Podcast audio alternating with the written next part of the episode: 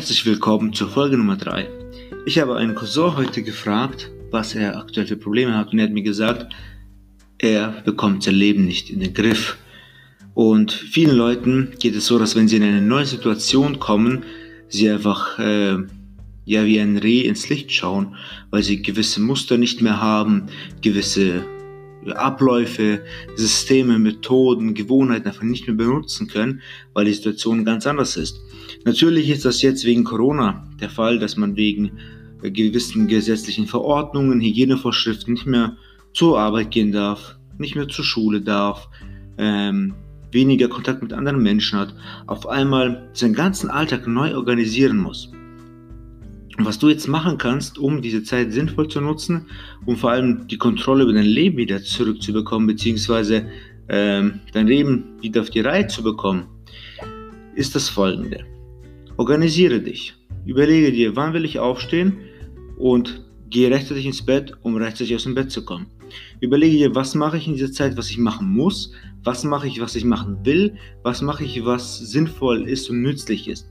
Wenn du natürlich nach dem Zähneputzen, Hausaufgaben machen, Home äh, Day äh, Aufgaben erledigen, Wäsche machen, einkaufen, die Standardsachen erledigt hast, hast du einfach mehr Zeit, weil du ja durch die Wegzeit zur Arbeit oder zur Schule, zum Uniplatz nicht mehr hast, dann hast du zum Beispiel am Tag eine Stunde mehr. Wenn du ja hin eine halbe Stunde brauchst und zurück eine halbe Stunde. Diese eine Stunde mehr ist dein Zeitkapital, das du jetzt einfach sinnvoll investieren kannst. Daher empfehle ich dir, zu überlegen, was kannst du machen, um dich weiterzuentwickeln und nicht einfach nur für dich, sondern denk an andere. Denke, wie kannst du anderen helfen?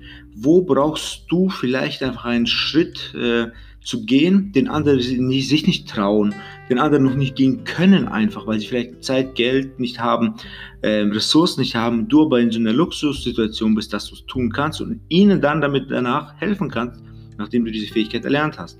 Ich mache jetzt mal ein total abgespacedes Beispiel. Du hast einen Freund und der möchte Leuten äh, helfen beim Einkaufen und braucht eine App dafür, damit die Leute, die über 80 sind, davon äh, da eintragen können, wie und was sie eingekauft haben, be bekommen wollen.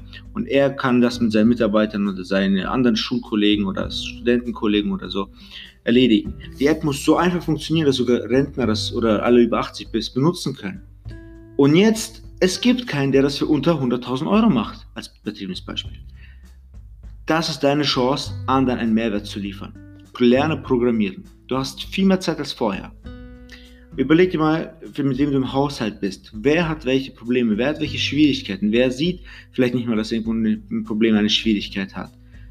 Überlege, wie kannst du anderen Mehrwert geben. Wenn du sagst, okay, ich lerne jetzt Klavier spielen, weil ich Bock habe auf ein, auf ein Klavierstück, weil ich cool sein will, okay, das wird vielleicht ein, zwei Tage halten, aber dann hast du keine Lust mehr.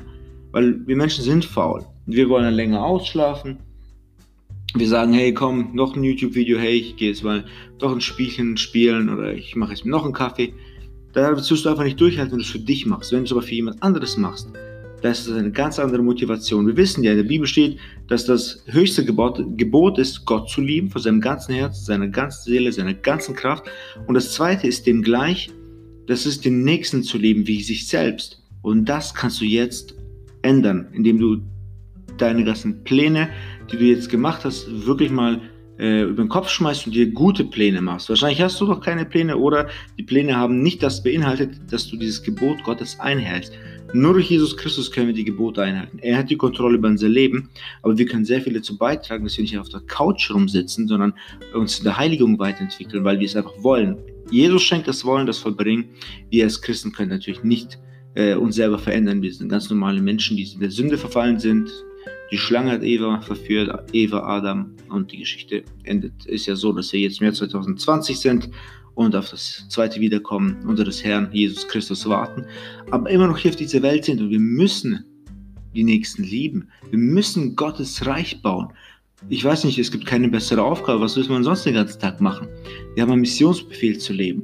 Und der erste Schritt ist, schau in den Spiegel, dieser Mensch, dieser Mensch muss verändert werden. Von Jesus Christus jeden Tag. Das passiert durch Bibellesen, Bibelstudium, Gebet, aber auch besonders durch Wollen. Überlege, wo kannst du anderen helfen. Wenn du keine Idee hast, bete. Und wenn du eine Idee hast, bete. Frag Gott, was du machen sollst. entwickel etwas, bastel an etwas, trag anderen irgendetwas ins Haus hinein, trag etwas raus. Frage Gott, wo du dich ändern musst, ist die Zeit der Stille. Menschen, die in der Wüste sind, sind Menschen oder waren, äh, sind Menschen, die einfach äh, eine Zeit mit wenig Input hatten und deshalb besser auf Gott hören konnten. Jesus war 40 Tage in der Wüste, bevor er seine Wirkungszeit so richtig durchgestartet ist. Ähm, Johannes der Täufer hat in der Wüste gelebt. Viele Menschen waren in der Isolation. Mose war 40 Jahre beim Schafen, bei irgendwelchen äh, Schafherden, die dann so Mäh und Bäh gemacht haben. Das waren die einzigen Gesprächsworte, die er kannte mit denen. Und er muss ein ganzes Volk aus Ägypten rausführen. Menschen werden vor Gott in der Isolation vorbereitet für einen Dienst danach. Und wenn diese ganze Corona-Krise vorbei ist, vielleicht kommt ein Dienst auf dich zu, ein geistlicher Dienst, ein geistlicher Dienst, ja? Du weißt es nicht. Aber sei bereit, mach das Beste aus der Sache, indem du dich Gott hingibst und anderen hilfst. Ich denke, Gott zu lieben ist das Gebot Nummer eins und ich denke, dass weil es in der Bibel steht. Und das zweite ist, liebe der Nächste wie dich selbst. Überlege dir bete darüber nach, entwickle dich weiter, stifte anderen Mehrwert. Wir haben nur ein Leben zu leben. Sagen wir mal, 70 Jahre lebst du und dann bist du tot, von mir aus 80, 90. Was hast du in der Zeit gemacht? Hast du in der Nase gepuppelt? Hast du nur an dich gedacht? Hast du geschaut, dass dein Spiegelbild schöner wird und du versuchst ab einem gewissen Lebensalter irgendwie äh, mit Make-up deine Falten zu überdecken? Du versuchst mit Gym den Muskelwachs, äh, den Muskelschwund zu hemmen und die Muskeln nach, äh, wachsen zu lassen. Lass diesen egoistischen Quatsch. Fang an für andere zu leben, aber im ersten Schritt fang an für Gott zu leben. Und damit möchte ich schließen. Ich wünsche eine gute Zeit und hoffe damit euch etwas, einen guten Input gegeben haben zu können. Alles Gute und Gottes Segen.